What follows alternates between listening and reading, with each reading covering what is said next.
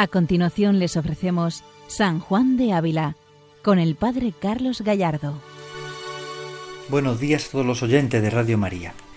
Continuamos con nuestro programa dedicado a San Juan de Ávila, doctor de la Iglesia Universal, y seguimos profundizando en este sermón segundo, un sermón propio del tiempo de Adviento, concretamente una predicación en el tercer domingo de Adviento.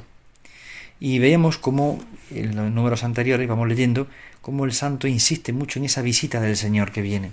Al lado primero de Juan, Juan Bautista, cómo prepara el camino al Señor, cómo es la voz que, que presenta la palabra, cómo él es el predicador que tiene misión de ángel, es decir, que es mensajero, que trae un negocio grande, que es anunciar la palabra de Dios, que es el verbo encarnado. Vemos que ese es el mensaje, que Dios viene y quiere venir a salvar a su pueblo. Y si tienen esa idea pasamos a un punto siguiente, cómo Cristo trae consigo su reino. Es decir, Cristo cuando viene, y Él viene a nosotros, viene con deseo de salvar, trae su reino, trae su reino. Vamos a seguir profundizando, estamos en el número 8 de este sermón del tiempo de Adviento, el sermón 2, el sermón segundo. Y seguimos profundizando en este misterio de la presencia del Señor, de su visita, que trae consigo su reino, y cómo viene a traernos la libertad, el amor y la paz, cómo viene a manifestarnos todo su amor, toda su amistad. Porque Dios quiere venir a nosotros. Dios quiere estar con nosotros. Escuchemos al Santo Maestro. Señor, cosa recia decir a un ladrón, el juez viene. Huirá, como hizo Adán, quien oyendo la voz del Señor echa a huir. Señor, ¿a qué venís? Él, él mismo lo dice por San Juan.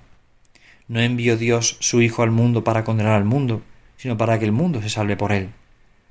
No invito Dios, no envío Dios a, Cristo para condenar, sino para salvar. Viene el Rey y trae consigo el reino, para que si alguno hubiere tan averiento que le parezca poco venir Dios a él, y le muevan y se aficione más que a Dios a otras cosas, trae Dios muchas riquezas y viene a hacernos grandes mercedes. Y dice, por eso no me dejéis de recibir, que yo os traigo todo lo que podéis querer y desear y mucho más. Es curiosa la cita que, el santo presenta en este, este número 8 del sermón segundo. ¿A qué viene el Señor? Bueno, pues viene Él. Viene, no viene a condenar al mundo, sino a salvarlo. Viene a salvarlo. Dios envía a su Hijo para salvar al mundo por Él. Pero curiosamente trae consigo muchos bienes. Y, el santo pone algo muy humano, muy curioso, ¿verdad? Eh, nos trae muchas cosas para que alguno no sea que alguno diga, bueno, pero solo Dios no me vale. No, no, Dios trae consigo muchas bendiciones, muchas gracias. Todo para que le recibas. Por eso no dejéis de recibirlo. Y lo pone en palabra del Señor, ¿no? No dejéis de recibirme, que yo os traigo todo lo que podéis querer y desear y mucho más. Es decir, no solamente Dios viene Él, sino que Él trae consigo su reino, trae consigo riquezas, amores, deseos, glorias, trae consigo la felicidad, el gozo, la esperanza, todo lo que podemos querer y desear y mucho más. Nuestro corazón desea ser amado. En el fondo, a veces buscamos bienes materiales porque queremos eh, llenar el corazón de aquellos vacíos que, el mundo, con cosas que el mundo nos presenta. Tenemos el corazón vacío y queremos llenarlo de cosas que el mundo nos presenta. Pues Dios trae cosas para que llenemos el corazón. Dios viene a, cumplir nuestro deseo. Viene a todo lo que queremos y deseamos, pues nos da mucho más. Nos da mucho más amor del que podemos llegar a esperar y desear. Nos trae mucho más. Si buscamos consuelos en las cosas del mundo, Él nos viene a dar más. Él viene a traernos la plenitud, porque Él viene a responder a los interrogantes del corazón humano. Y aquí está la clave. Por eso no dejéis de recibirlo. San Juan de Ávila anima constantemente. No dejéis de recibir al Señor. ¿Por qué? Porque es que Él viene. Él viene. Trae su reino. Trae su reino. Y con su reino trae todo aquello que podemos querer y desear. Y mucho más de lo que podemos querer y desear. Nos trae la felicidad plena al corazón. El hombre no experimenta la felicidad plena hasta que no recibe a Jesucristo en su vida. Y es así. Hasta que Cristo no entre en lo más profundo del corazón, el hombre no experimenta del todo la plenitud, la alegría, la felicidad. Hay cosas del mundo que nos hacen parcialmente felices, pero hasta que Dios no entra en el corazón y no viene a planificar el corazón, no experimentamos la auténtica felicidad. Por esto en este número 8 sigue diciendo el santo, ¿qué traéis, Señor? ¿Habéislo por alguna causa alguna vez visto o sentido? pues sabed que el reino de Dios está dentro de vosotros. No penséis que el reino de Dios es tener muchas viñas y muchos olivares. en el ánima donde viniere amor de Dios y del prójimo, y donde hubiere muchas virtudes, ahí está encerrado el reino de Dios. En el ánima que a Dios obedeciere, está metido su reino. Ahí está el reino de Dios. Aquí el santo viene a insistir en esto. El reino de Dios no es tener muchas propiedades, muchos bienes materiales o incluso bienes espirituales, sino que el reino de Dios es el amor de Dios y el amor al prójimo, es las virtudes. Ahí está el reino de Dios. En el alma que a Dios obedece, ahí está metido el reino de Dios. El alma que busca a Dios y busca obedecerle en todo y busca amarle en todo y busca el amor, el amor a Dios y el amor al prójimo, busca la virtud. La clave de la santidad es el crecimiento de las virtudes. Por eso tenemos que luchar por crecer en la virtud y se crece cuando nos encontramos con Cristo, cuando le recibimos en nuestro corazón. A veces pensamos que la vida espiritual, la vida cristiana es primero eh, hago un esfuerzo de limpiar todo mi corazón y ya vendrá el Señor. ¿no? A veces tenemos que dejar que Dios entre para que todo se pueda limpiar, para que todo se pueda ordenar. Es importante darnos cuenta de que el Señor trae consigo su reino. Y ese reino es un reino de felicidad, es un reino de plenitud, de gozo, de esperanza. Él trae consigo el reino. Y ese reino es una promesa que viene a cumplirse. Ese reino son las virtudes. Dios quiere darnos las virtudes, pero tenemos que estar dispuestos abrir el corazón para recibir su gracia y luego luchar por la virtud, evidentemente, porque no elimina la lucha el hecho de que sea un don, pero no es una lucha simplemente, que a veces eliminamos la idea del don porque pensamos que no, no, es una lucha, es una tarea, pero también y sobre todo es un don. Una vez que recibimos el don, tenemos que luchar por mantenerlo, por acrecentarlo. Y ahí está la clave. Obedecer al Señor para buscar su voluntad, para buscar su amor, y así meternos en su reino, o mejor dicho, que el reino se meta en nosotros. Por eso el santo define el reino de Dios así. El reino de Dios, justicia y paz y gozo del Espíritu Santo, citando a San Pablo en la carta a los Romanos 14, 17. Es el reino de Dios, la justicia, la paz, el gozo en el Espíritu Santo. El Espíritu Santo viene a marcar y a poner el reino, viene a traer la justicia, la paz y el gozo. Ahí está la clave, ahí está el secreto. Este es el misterio, ahí está lo importante. Sigue el santo diciendo, escuchemos a San Juan de Ávila, sigue diciendo el santo. Pues que viene el rey y trae el reino consigo, y su reino es justicia y paz. ¿Quién habrá quien lo reciba? Justicia en este lugar no quiere decir hacer justicia, sino una virtud, una cosa por la cual un hombre de pecador se hace justo, una virtud que hace una obra en el hombre tal que de pecador y malo lo hace justo y bueno. Y esto es lo que Isaías mucho antes decía. Cielos, destilad el rocío, nubes, lloved la liberación, que la tierra se abra, que brote la salvación, y junto con ella germine la justicia. Yo el Señor la he creado. ¿Qué voces? decía el profeta Isaías. Ea cielos, echadnos ya acá este rocío, y la justicia nazca juntamente con él. ¿Qué quiere decir? Que la causa por que uno se hace bueno es Jesucristo. San Pablo dice que no es hecha redención satisfacción y justicia y sabiduría. No pienses tú, hermano, que por tus buenas obrecillas, por lo que tú haces, eres justo, sino por las buenas obras y pasión de Jesucristo. Juntándose tan tus buenas obras con Él, Él las hace ser meritorias, pues nazca el Cordero y la justicia y santificación con Él. Es un párrafo sorprendente, este que hemos leído de la carta del Sermón segundo, el número nueve ¿Por qué es sorprendente? Porque citando al profeta Isaías, este pasaje tan, tan conocido de Isaías 45, tan propio del Adviento, ¿verdad? Cielo destilad el rocío, nube de llover la liberación, que la tierra se abra, que brote la salvación y junto con ella germine la justicia. ¿De quién está hablando? Está hablando de la gracia de Dios, está hablando de su Hijo, está hablando de Jesucristo el Señor. Por eso dice el santo una frase preciosa, que la causa por que uno se hace bueno es Jesucristo. Es decir, ¿cómo crecer la virtud? deja que entre Jesucristo, porque la causa por la que uno se hace bueno es Jesucristo. No se hace uno bueno por propósitos o por esfuerzos, y, esfuerzos así inhumanos o esfuerzos incomprensibles o grandes mortificaciones. Se hace uno justo, se hace uno bueno en Jesucristo. Ese cielo destilado del rocío, nube llover la liberación, que la tierra se abra, que brote la salvación y junto con ella germine la justicia. ¿Quién es el justo que trae la justicia? ¿Quién nos ajusta al plan de Dios? ¿Quién nos hace buenos ajustándonos al deseo de Dios? Jesucristo. Por eso el santo repite tan fuertemente que la causa por que uno se hace bueno es Jesucristo. Esta es la causa. ¿Quién viene a ti esta Navidad? Viene Jesucristo. Y Él quiere encontrarse contigo. Y Él viene a tu corazón, viene a tu vida, viene a tus circunstancias personales, viene a tus luchas personales, a lo que no entiendes, a lo que no sabes, a lo que no puedes. Él viene a salvarte y Él viene para hacerte bueno, porque el que hace bueno es Jesucristo. Por eso dice el santo, San Pablo dice que nos es hecha redención, santificación, justicia, sabiduría. Nos es hecha. Es decir, es Dios quien nos lo concede. Es Dios quien te lo quiere dar. Él viene a regalarte tu reino. Su reino, que es tu reino ya, una vez que lo recibes en tu corazón. Por eso no pienses tu hermano, dice el santo, que por tus buenas obras, tus buenas obrecillas, por lo que tú haces eres justo, sino por la pasión, por las obras de Cristo, por su entrega, desde el momento de la encarnación hasta la ascensión al cielo, por su vida, tú eres justo, tú te ajustas a la voluntad del Padre viviendo con Cristo. Por eso eres bueno por Cristo y por sus obras. Y juntándote tus obras buenas con las de Él, entonces se hacen meritorias. ¿Cómo se hacen meritorias nuestras obras, por tanto? Uniéndonos a, Jesucristo, uniéndonos a su vida. Cuando, cuando nos unimos a su vida es cuando nuestras obras se hacen meritorias. Pues nazca el cordero de la justicia y santificación con Él.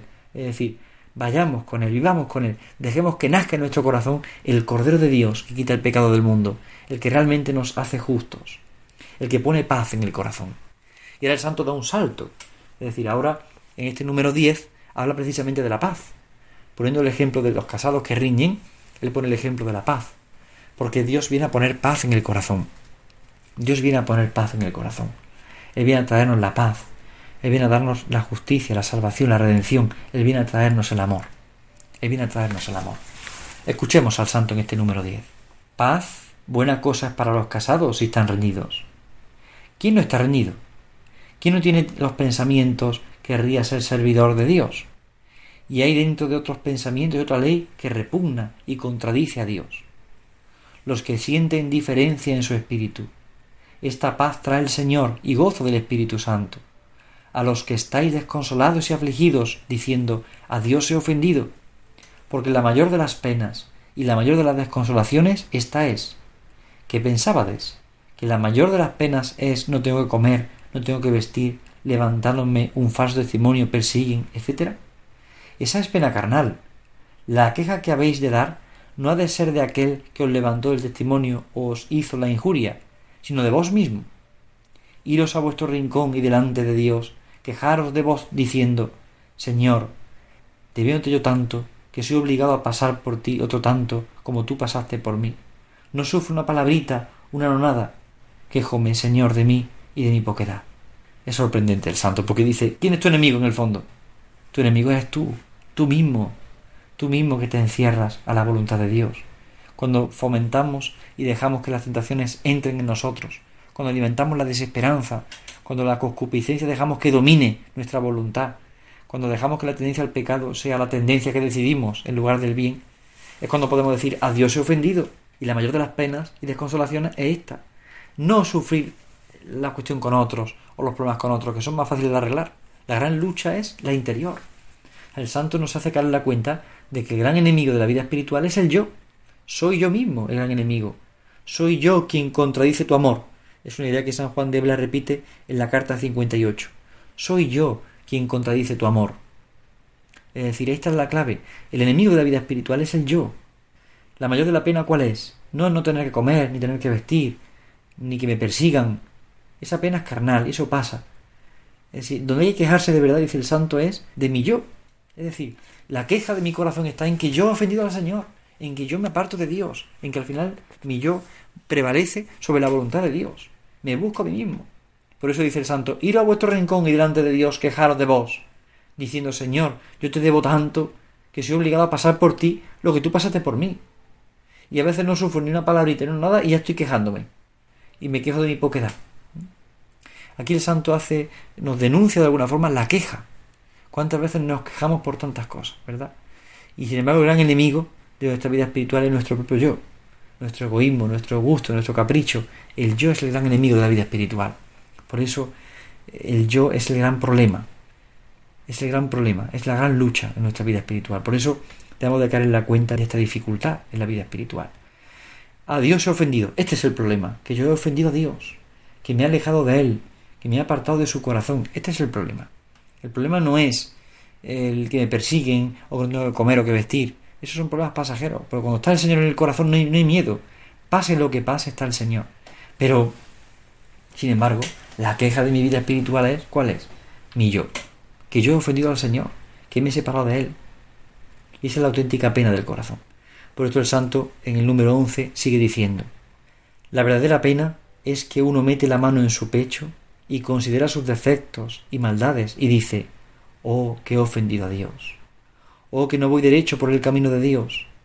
Esta es la verdadera pena y el mayor de los desconsuelos, y para lo que vino Dios a este mundo. ¿Qué dicen los judíos necios? Viene el Mesías a darnos riquezas, viñas y olivares. ¿Qué me aprovecharía el Mesías, ya que todo eso me diese, si no me sana el mal que tengo en mi corazón?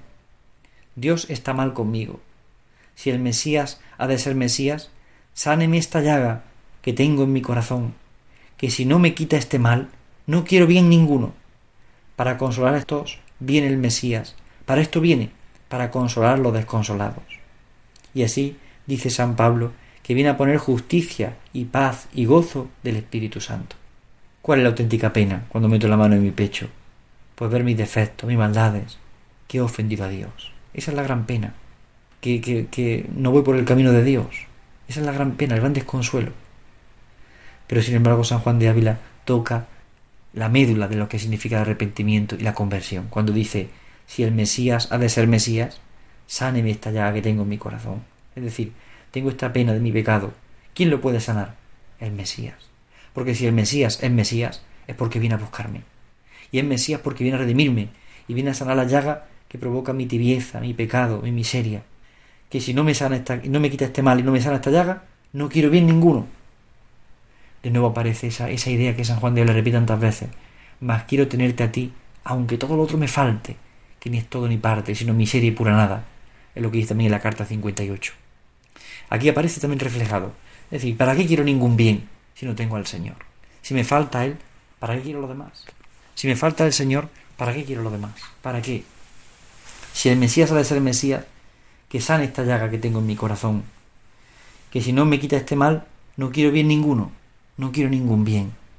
Si Él no me quita este mal, ¿para qué quiero yo ningún bien de este mundo? Si el único bien verdadero es su amistad, es estar con Él. Por eso si el Mesías es Mesías, que sane esta llaga. Y es que esa es la misión del Mesías, sanar esta llaga del pecado, esta llaga de la tibieza que tenemos en el corazón. Él viene a curar, Él viene a sanar, pero requiere de nosotros estar dispuestos, estar preparados, es decir, aparejar nuestro corazón para recibir al Señor. Recibir al Señor para que venga con su reino y transforme nuestra vida, la transforme y la llene de esperanza, la llene de gozo, porque Él viene a salvar. San Pablo dice, viene a poner justicia, paz y gozo del Espíritu Santo. De nuevo cita San Juan de Ávila la carta a los Romanos, capítulo 14. Vuelvo a repetir, lo he citado por lo menos tres veces en los tres números que hemos leído, porque para él es importante esta idea. Es muy importante subrayar que Cristo, el Mesías, viene a poner justicia, paz y gozo del Espíritu Santo, que Él viene a salvar y redimir, viene a quitar y a curar esta llaga que tenemos en el corazón. Por eso comienza el número 12 de este sermón así si os aparejáis para recibir este huésped, es tan poderoso que hará que se regocije vuestro corazón. Si no queréis a Dios por Dios, veis aquí lo que trae, un reino trae consigo. San Pablo dice, todo es vuestro, Pablo, Apolo, Pedro, el mundo, la vida, la muerte, lo presente, lo futuro. Es decir, ¿qué trae el Señor? Él viene a que le recibas, y es tan poderoso que viene a tu corazón a que te regocijes, a que tienes de gozo, pero al mismo tiempo si te cuesta trabajo recibir a solo Dios, date cuenta que Él viene con muchas más gracias porque trae consigo su reino. O sea, San Juan de Ávila nos está abriendo la perspectiva a descubrir que recibir a Dios en la vida es recibirle con todo lo que supone, que trae consigo su reino. Un reino que viene a sanar, a curar, a salvar, a redimir. Es un reino que viene a transformar el amor. A transformar el amor. Y sigue el santo diciendo, ¿pensáis vos que es pobre? ¿Es pobre el Señor? Sí es pobre, pero esa pobreza es riqueza porque trae su reino, y es un reino de justicia, es un reino de paz, de gozo, de Espíritu Santo, es un reino de amor, es el amor de Dios. Pues hasta aquí el programa de hoy, donde San Juan de Ávila nos introduce de una forma tan, tan preciosa en este, en este Mesías que viene, que viene a sanar esta llaga que hay en mi corazón. Y si no le tengo a Él, no quiero otro bien que no sea el Señor, que no sea su perdón. Y Él no viene solo, viene con todo su amor, con toda su justicia, con toda su paz. Viene a poner el Espíritu Santo en mi corazón. Viene a que mi vida sea cada vez menos mía y más de Dios. Menos de mi yo y más del amor de Jesucristo. Pidamos esta gracia a la Virgen Santísima, Reina de la Esperanza, y pidamos a San Juan de Ávila que interceda por nosotros, para que en todo momento busquemos y hallemos al Mesías que viene a sanar esta llaga, que viene a traerme el reino de la justicia, de la paz, del gozo, viene a traerme el Espíritu Santo, viene a traerme el amor. Buenos días a todos en el Señor, Dios les bendiga. Han escuchado San Juan de Ávila, dirigido por el Padre Carlos Gallardo.